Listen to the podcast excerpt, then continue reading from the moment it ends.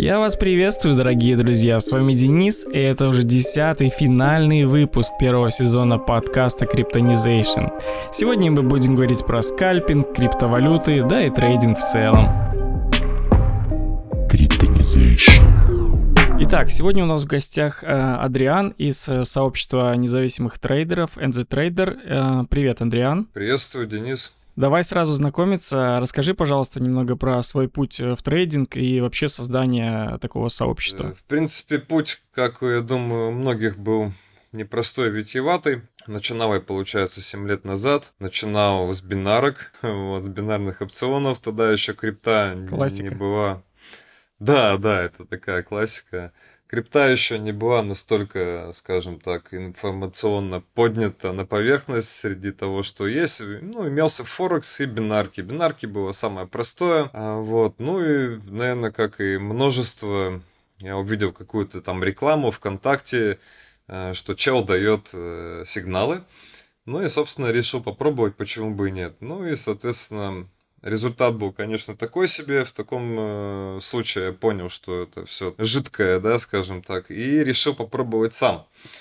Изучать информацию, нашел там один сайт э, неплохой, там, где довольно-таки известных, э, известный, скажем так, в узких кругах э, трейдер Медведь. Вот лично с ними знаком, но тем не менее начинал вот э, с его знаний и в принципе мне по большому счету на бинарках удалось удавалось зарабатывать неплохие деньги, учитывая то, что я вот там тупо торговал один вход там в консолидации условно и начал зарабатывать нормальные деньги. Ну, после того, как понял, что на сигналах это такое, такая себе затея. Но многие именно с этого начинают. Ну, как бы знаний нет, как бы хочется, интересно. А вот тут какой-то чувак предлагает, давай, давай в общем, там, плати там какие-то деньги, и, собственно, поступают сигналы. И, собственно, я как мартышка сидел, ждал, когда он там запостит какой-нибудь сигнал, э, вот, и пытался там что-то с его сигналов родить. Ну, в результате это все кончилось фейлом, ну, и я начал, собственно, такой уже самостоятельный путь.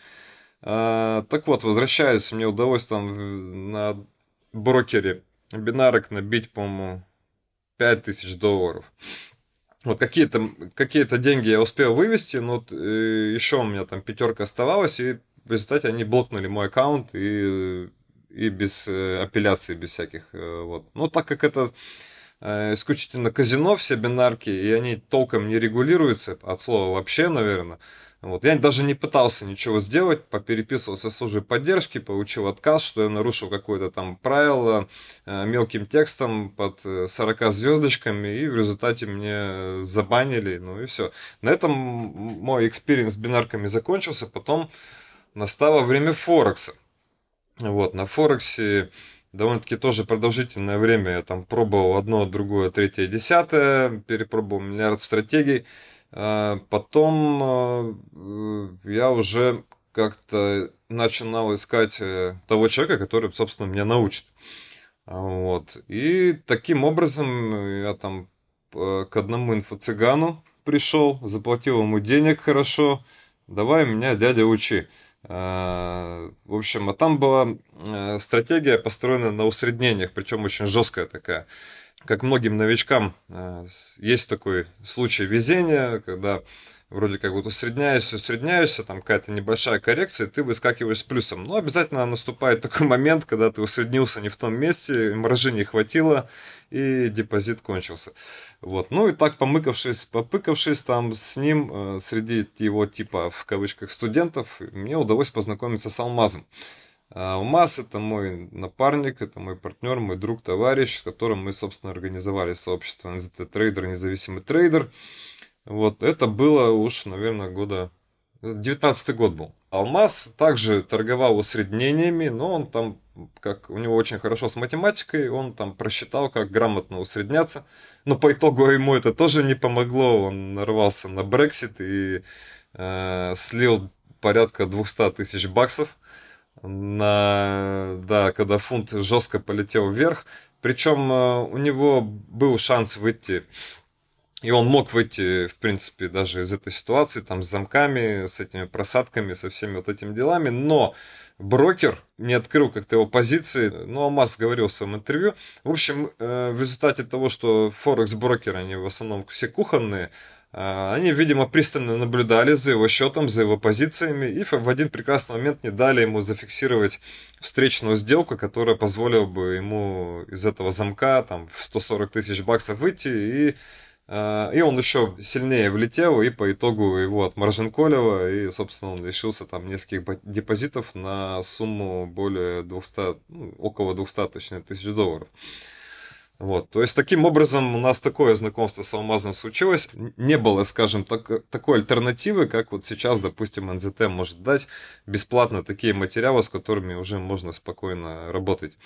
То есть такого ничего не было, и Э, собственно, пришлось совершить эти все ошибки. То есть он показывал, что он показывал свою живую торговлю, он был аффилирован с брокером, показывал счета бешеные, что вот у него там сотни тысяч баксов, и, естественно, это бьет по альфе, и ты думаешь, вау, ничего себе, вот он зарабатывает такие деньги, значит, как бы, ну, я тоже смогу, а он, тем более, если еще там продает тебе курс, э, то, ну, ты думаешь, все, дело в шляпе, да, соответственно, вот, насмотрелся его трейдов э, фейковых, и думаешь, ага, сейчас я тоже собственно, войду красиво, да, но все заканчивается холодным душем, закончилось, ну и в результате чего мы с Алмазом посидели, поразмыслили, у меня, в принципе, свободный английский, и я не знаю, почему я не, не стал смотреть еще раньше в сторону Америки, американских трейдеров, ну, далее уже, получается, в 2018 году я заканчивал, в 2019 закончил э, Вайков э, сток институт американский э, имени Вайкофа, и освоив его систему, уже стало все по-другому э, абсолютно происходить. Но мы с Алмазом, нам не нравилась ее грубость, то есть это больше система Вайкофа, да, price action, отец price action, это больше у него э, заточено и ориентировано было на фондовый рынок, то есть у Форекса своя специфика, а у фьючерсов, к примеру, у S&P 500, у индексов, у фьючерсов и в том числе у крипты немножко другая своя специфика. И мы с Амбазом очень долго сидели, допиливали вайкофтовскую стратегию, и еще при этом Алмаз стал больше копать в микросоставляющую рынка, изучая дельты, кластеры и вот это все. И нам удалось выявить э, ряд определенных закономерностей, которые мы потом уже как-то сформировали в систему. По сообществу, получается, мы сообществу три года. Да, в девятнадцатом году мы и начали, в принципе, вот бедолаг, которые попали тоже к этому инфо-цыгану, мы их э, подтянули, это были наши, скажем так, первые единомышленники, первые студенты, с которыми мы стали заниматься, передавать им знания. Вот, а далее это все как-то так потихонечку разрослось. А потом я записал видео ролик, одно видео вместо 100 учебников, технический анализ, и оно как-то было воспринято зрителями, коллегами, трейдерами очень ну тепло. Вот, кстати, кстати, да, это видео я тоже смотрел когда-то, наверное, полгода назад, именно твое, там на полтора часа, по-моему. Да, да, то есть, ну, вот не имея чего-то подобного в русскоязычном сегменте, это сейчас это есть, а тогда на тот момент этого было не, ну, не было. Uh, уже имея опыт, довольно-таки серьезный, и, ну, как-то мы одним вечером я сидел и придумал концепцию этого видео, э, ролика на полтора часа, почему бы, допустим, за один урок не объяснить, начав, э, ну, физику движения цены, начав прям с самых основ, что такое свечи, заканчивая уже непосредственно входом в рынок. Ну, вот так потихонечку накапливая этот материал, то, то есть прорабатывая, там, делая план занятия, то есть он такое структурированное, качественное получилось.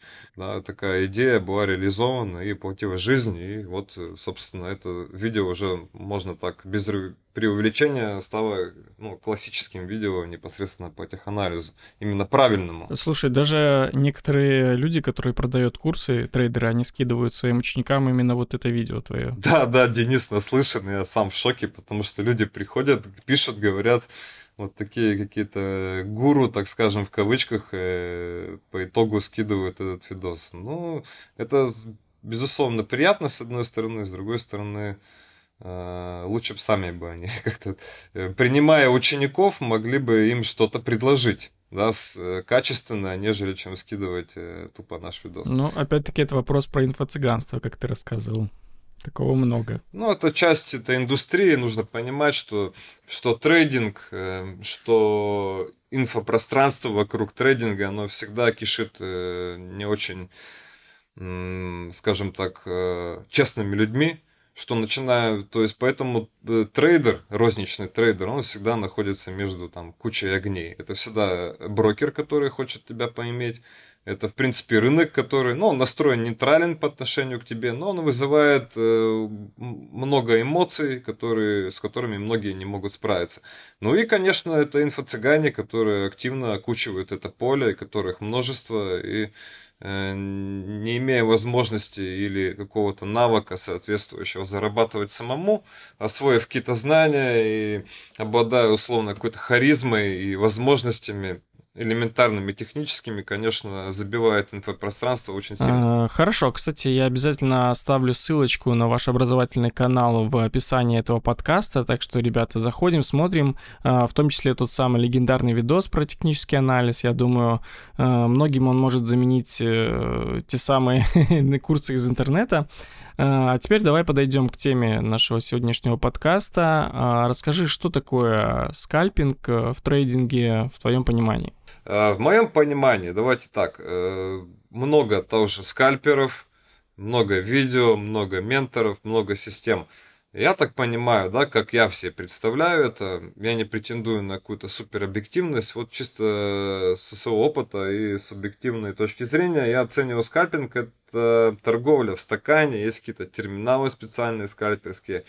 Ну, я видел, конечно, в бытность своего становления трейдера смотрел и видео скальперов, но мне никогда не откликалось, потому что не видел чего-то такого твердого, на что можно реально опереться в их торговле. Они в основном торгуют пробои на разъедание объемов, но направленность этих объемов может резко поменяться, и я думаю, что любой, э, ну, самый лютый враг скальпера, который торгует именно пробои, разъедание объемов, так называемое, это ложные пробои, потому что вы наверняка замечали, что рынок делает часто, часто такие чистые хаи, чистые лои, где скапливается ликвидность. Вот скальперы торгуют на пробой этой ликвидности, но после этого пробоя мы можем увидеть очень резкий разворот. Вот э, и поэтому мне не нравится эта торговля. По сути, в такой торговле ты не зайдешь каким-то крупным объемом. Потому что, ну, вынесет депозит может за несколько секунд. Вот разворот вот этот жесткий, да, просто собрали ликвидку, забрали этот объем, стопы и резко развернулись. Вот. И получается так, что это торговля, которая не соответствует, то есть risk-reward, то есть э, риск и вознаграждение. Там получается один к одному, а то меньше мат ожидания.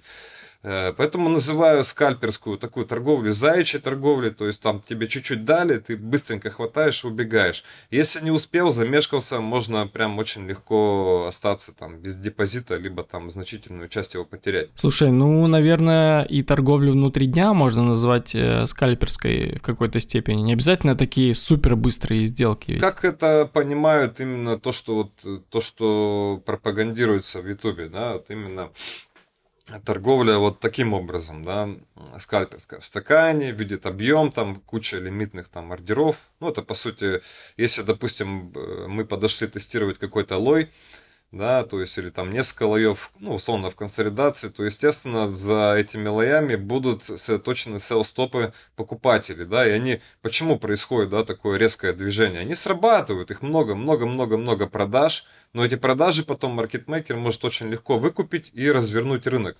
То есть, это в моменте сложно увидеть, и вот, ну, торговать такие вещи тоже тяжело, потому что, ну, тут это, грубо говоря, ты едешь на на упряжке, да, и еще с, э, стреляешь в подвижную мишень. Ну да. Слушай, а ты сказал вот про торговлю в стакане. Что такое стакан? Объясни тогда для новичков. Стакан цен, ну что, это такая, грубо говоря, такая удобная штука в терминале, ты ее открываешь, ты видишь список цен текущих, да, сложно это объяснить в аудио, да. Ну да, лучше, наверное, загуглить и посмотреть, как это выглядит. Да, ну, условно, там есть список заявок на покупки и на продажи. И если там мы, условно, подошли тестировать уровень 1 доллар, каким-то вот лоям, про которые мы говорим. Ну вот и скальперы видят, что чуть ниже одного доллара условно там стоит там 10 тысяч лотов. И у них гипотеза на то, что маркетмейкер пойдет эти, эту десятку освоит, да, заберет. И они вместе с ним прыгают, да, с каким-то там небольшим потенциалом до вот этой цены э, ниже одного доллара, где стоит, стоят эти 10 тысяч ватов. Он условно по один на один начинает продавать и типа а с маркетмейкером собирает эту ликвидность. Вот. Но, опять-таки, повторюсь, торговля заячья, непонятные потенциалы, э, движение цены – не зайдешь большим объемом, очень сложно поставить стоп-лосс в такие пробойные движения. И ну, это как бы торговля на излете потенциала и с очень большим риском. Поэтому э, так не торгую, но я скальпировал на секундах. То есть открываешь там, ставишь какую-нибудь утилиту. Э, если торгуешь биржевой инструмент, к примеру, я S&P 500 торговал на секундах, но мне не подходит такая торговля в силу каких-то своих ну, психологических моментов, ну и в целом не нравится, да, я как-то люблю принимать обдуманные, взвешенные решения, а когда так все быстро, на секундах, это для меня, честно говоря, сложно. А комфорт э, в торговле – это приоритет.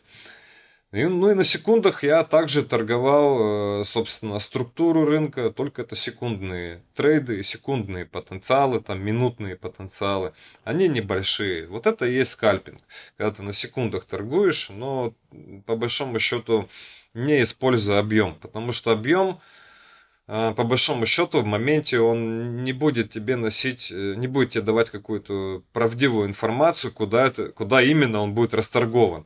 Вот то же самое, беря, возвращаясь к моему примеру, где у нас слои, и под этими лоями стоит объем. То есть, когда его э, цена э, забирает, да, активирует эти ордера, мы в моменте не знаем, куда расторгует этот объем. В лонг либо в шорт. То есть наличие в стакане скопления ордеров не дает э, стопроцентной уверенности, куда именно, какой, ну, куда именно будет расторгован этот объем. У нас всегда первоначальное само движение цены, физика движения, да, а дальше объемы могут носить какой-то дополнительный характер. А, поэтому очень легко заблудиться, если торгуешь чисто объемы. Вот. И так, а что касается внутридневной торговли, ну, как, внутридневная торговля спокойная. А, вот, там нет такого, что ты, ты всегда можешь оценить потенциал для хода цены, применяя мультитаймфреймовый анализ. То есть начинаешь анализировать рынок, грубо говоря, дневки, спускаешься до H4, потом H1, у тебя на H1 до M15 уже какая-то междневная картина, но у тебя в целом, понятно, трендовое движение, ты можешь увидеть потенциал для хода цены. Вот. И уже начиная от М15 э, до М5 можно построить торговый план, увидеть пробойное движение, дождаться коррекции, на минутки увидеть завершение коррекции зайти уже в истинное движение по тренду и потенциалы иметь М15 H1. А там хорошие потенциалы.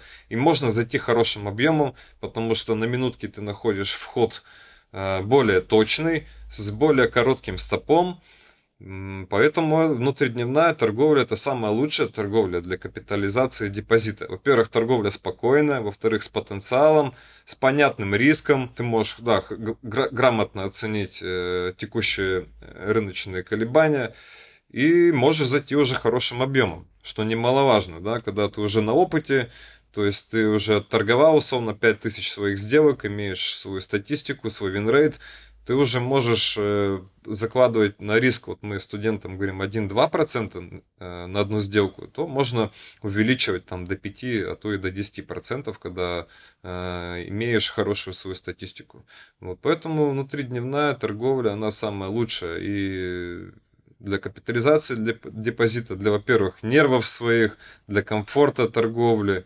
Это, ну, самое лучшее, по большому счету. Слушай, ну раз уж э, зашла речь про такую торговлю, скажи, а паттерны еще работают или нет? Нет никаких паттернов, это тоже не рабочая история. Просто многие обучают, знаешь, по паттерны показывают, и хотелось бы твой комментарий по этому поводу услышать. Ну, Денис, я давал комментарий как раз-таки в одно видео вместо 100 учебников с примерами. Ну, как вот могут... Просто давайте представим себе на секундочку, что сидят э, где-то Морган Стэнли, там, трейдинг деск, и там Джек э, кричит Джону, Джон, Джон, треугольник, сейчас пробиваем, давай. Короче, все, на все деньги наших инвесторов мы сейчас как зайдем, это же треугольник, это звучит нелепо, и это также нелепо видеть на графике. Какие-то они будут где-то отрабатывать, где-то... Ну, это не, опять-таки не есть что-то твердое, на что можно... Случайность какая-то, скорее.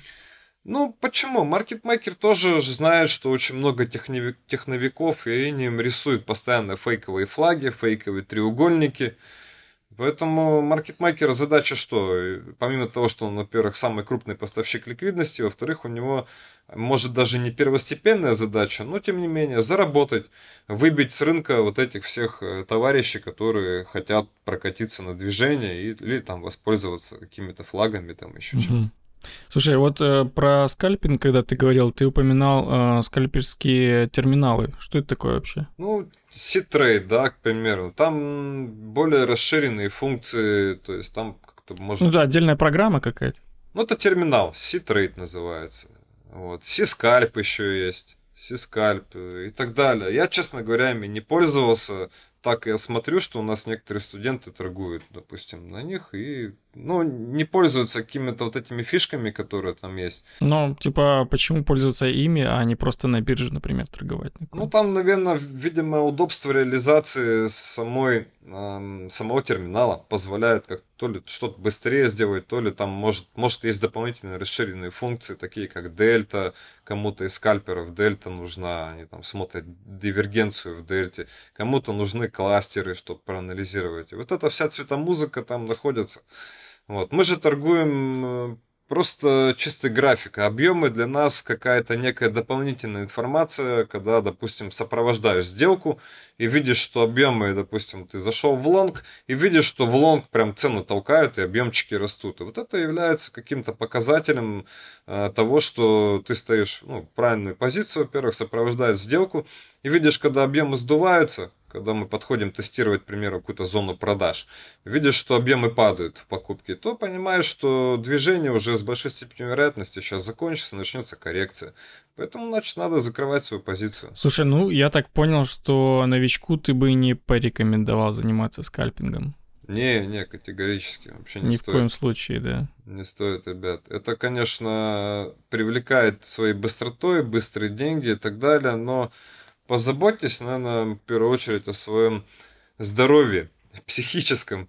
Потому что, ну ладно, если у вас там 100 долларовый депозит, и вы там на скальпинге его разгоните до, условно, 10 тысяч долларов, и такой большой молодец. Да, если. Ну, вы, допустим, разогнали.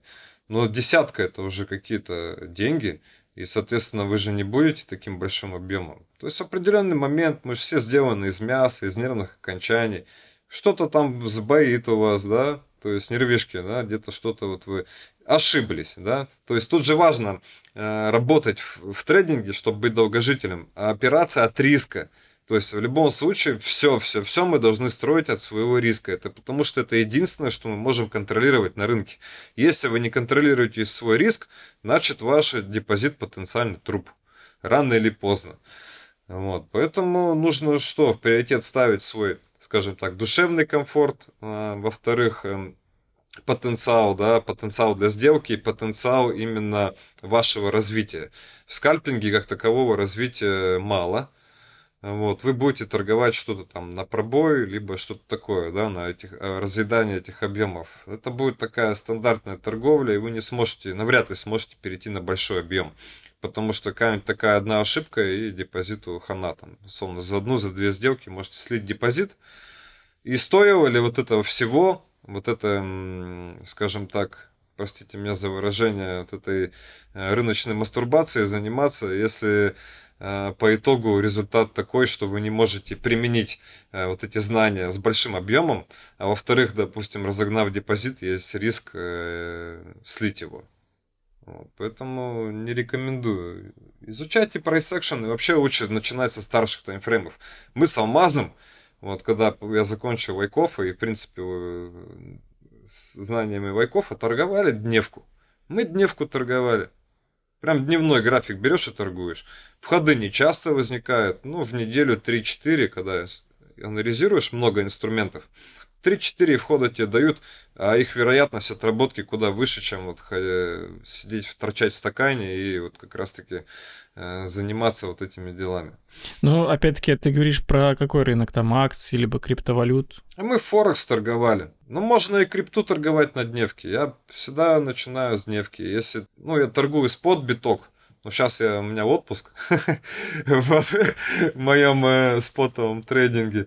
Э, я торговал, допустим, в июле прошлого года, увидел все кондиции для того, чтобы зайти в лонг, и там цена хорошо развернулась. Я прям дневку смотрю. Вот. если на дневке мне дают вход, я захожу и спокойненько сопровождаю его. И там неделю я сидел в позиции, потом вышел. Я не взял все движение лонговое, ну, сколько взял, столько хватило. Угу. Ну, то есть вообще, допустим, даже новичку, как ты порекомендуешь, если вот дневная торговля, либо скальпинг, там, э, на каком рынке лучше это делать? Ну, смотря откуда этот новичок, потому что сейчас мы знаем, что есть ограничения, криптаун в России пока не ограничено. Ну, Форекс тоже кое-какие брокеры дают возможность. Я думаю, с Форекса попроще начинать. Это есть такой некий золотой стандарт для трейдеров. Это евро-доллар пара, очень хорошо читается, мало конфликтная, скажем так. У нас всегда же на рынке два сценария действуют, там лонговый и шартовый. И наша задача видеть, какой из них сильнее. Вот на евро как-то показывают это все проще, да. Поэтому, ну, дневная торговля может слишком жесткая, ну, на H4 хотя бы. Дневка H4, H1 ниже как бы не стоит, потому что там много субструктур, нужно в них научиться разбираться. Ну, H4 дает прекрасную возможность увидеть и блоки и, в принципе, и потенциал. Угу. Слушай, ну, опять-таки, вот если про трейдинг говорить, а как вообще справиться с стрессом, особенно новичку? Может, какие-то основы психологии расскажешь или что-то такое, какие-то приемы? Проводили массу стримов, я думаю, если ты оставишь ссылку, то там Конечно. пытливые самые наши слушатели найдут и посмотрят. Но если вкратце, то э, что, от чего берется, ну, во-первых, стресс не стресс, а, ну да, такое некая э, неуверенность, да, больше мы имеем дело с неуверенностью, потому что рынок это всегда, нет уже правой стороны графики, мы всегда работаем с вероятностями. И чтобы вероятность была на нашей стороне, у нас должен быть довольно-таки точный анализ и формализованная четкая точка входа и э, наш торговый алгоритм. То есть, э, если мы нарушаем что-то из этого, то от, отсюда у нас и возникает та самая неуверенность и ошибки, и, может быть, ну, стресс, связанный с этим. Имеет смысл, что, во-первых, э, начинать с демо э, торговли, потому что все мы будем совершать ошибки, зачем за, ним, э, за них платить реальными деньгами, когда люди должны приходить в профессию, это все-таки профессия, трейдинг, должны приходить за навыком. То есть, с получ... одной стороны, да, а с другой стороны, ты на демо-счете ведь не чувствуешь ответственности никакой за свои деньги. А, ну вот тут получается палка о двух концах, да? То есть ты хочешь прийти на реале сразу научиться и еще не, не это шишки не набить себе, да, психологически. Ну, тут придется сесть, почесать голову и все-таки сделать выбор. То ли нужен навык, то ли ты хочешь играться на реальные деньги сразу. Потому что вот смотри, когда ты теряешь деньги, в любом случае это больно, правильно? Вот. Когда ты новичок, это, во-первых, тебе больно и непонятно, почему ты потерял, да, потому что ты думаешь, блин, я же вроде что-то правильно сделал, а может и неправильно, то есть ты не можешь э, достаточно компетентно оценить э, свою ошибку, вот, а при этом ты еще за нее заплатил. Это, это больно и неприятно, вот, и ты копишь негативные негативные эмоции, накапливаешь негативный опыт, ну, вырабатывая навык свой профессиональный на реальные деньги. Ну вот давай просто экстраполируем эту ситуацию на врачей, к примеру. Вот э, пошел я учиться на хирурга, и тут э, они же 6 лет учатся, потом еще э, у них практика, да, только потом их там допускают, да, именно к, к операциям, да, проведение операций. Ну и вот представьте, что я такой гусар, просто залетаю со скальпелем и начинаю. Типа, ну, я тут один курс отучился, да, ну ладно, все, все понятно, да, дайте мне человека, я сейчас буду его оперировать. Вот, то есть цена ошибки, всегда цена ошибки нам важна. Вот. Ну и, соответственно, в трейдинге все то же самое. То есть вы приходите в трейдинг для того, чтобы получить навык. Навык можно получить на демо. Конечно, кто-то может относиться к этому несерьезно, но посидите, подумайте, хотите ли вы получить навык на демо, то есть э, убедить себя в том, что демо это все то же самое, и вы пришли сюда за тем, чтобы делать крутые, красивые сделки по торговой системе, а не так, чтобы прям сейчас я научусь и заодно и заработаю. Но что-то я таких э, случаев не видел. Поэтому моя рекомендация, то есть, э, во-первых, написать свой торговый алгоритм, то есть все условия, которые вам необходимо выполнить, чтобы зайти в сделку. И второе, оттачивать его на демо. Оттачивайте на, дем, на демо, сделайте 500, хотя бы 500 сделок. Да, 500 сделок, и у вас будет вин-рейт свой, вы будете понимать из этих, э, там, ну, давайте возьмем 100 э, сделок, из 100 сделок сколько будет в плюс, да, сколько будет минус. Это же важная статистика. То есть трейдинг это не про то, чтобы нажимать кнопки, это про то, чтобы э, быть дисциплинированным и вести э, свою торговлю, анализировать ее, э, учитывать ошибки и фиксировать результаты. Если этого не делать, то это будет такая девиантная торговля, то есть я сегодня такой, а завтра я такой. И каждый раз, начиная торговать, не ведя вот эту статистику, свой торговый журнал, вы будете торговать как в первый раз. То есть мозг, он у нас вообще что? Это такая очень забавная штука. Он наш друг и он наш враг. То есть он, э, совершив ошибку, допустим, слив депозит, мозг, поругая себя еще, мозг будет, э, что, у него включается функция самозащиты, он будет просто тупо стирать из памяти этот негативный опыт. Э, вот вы назовете себя дураком, но вы же не хотите с этим клеймом ходить всю жизнь, да, и говорить, здравствуйте, я дурак. Нет, мозг поймет, что вот там ты, товарищ, конечно, слил сколько-то денег, да, ты дурак, но завтра проснешься и типа вот новый день, новые вызовы, и ты не будешь себя гнобить до конца. Поэтому ругать себя вообще никогда нельзя. Вот. И все-таки нужно работать сначала на демо, фиксировать результаты, а потом, когда результаты эти будут стабильные, нужно уже переходить на маленький реал. Ну и, конечно, э, выбор рынка, ну, Форекс, да, это, наверное, третье. Э, ну, или можно крипту, да, там отца торговать, биткоин, либо эфириум, тоже очень хорошо ходит. Атом, кстати, меня очень удивил, тоже классно читается. Э, вот. Ну и торговать старшие таймфреймы. И это будет, сделок будет меньше, ну вам что, нужно количество сделок, либо их э, результат? Это, опять-таки, свобода выбора, трейдинг нас ничем не ограничивает. Вот вы один на один с рынком и решаете самостоятельно, что вы хотите торговать, как вы хотите торговать.